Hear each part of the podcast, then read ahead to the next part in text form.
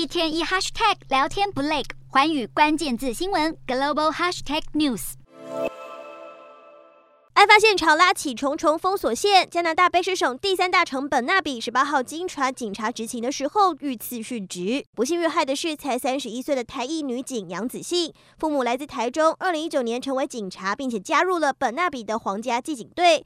而事发当时，杨子信为了处理报案，前往布罗德维尤公园一处街友杂营的地点，却发生了争执，他向行凶者开枪，并且遭到刺伤。送医抢救后不治，医院员工降半旗并为他默哀，已有不少民众前来献花，并且手写卡片感谢杨子信的付出。而同僚因公殉职的消息震撼了全加拿大的各地警方，纷纷致意哀悼。加拿大总理杜鲁道也深表遗憾。加拿大媒体报道，前科累累的行凶者当场被开枪制服之后送医，并且以一级谋杀罪起诉。而台湾外交部深表惋惜，向家属致意，并且表示会提供必要的协助。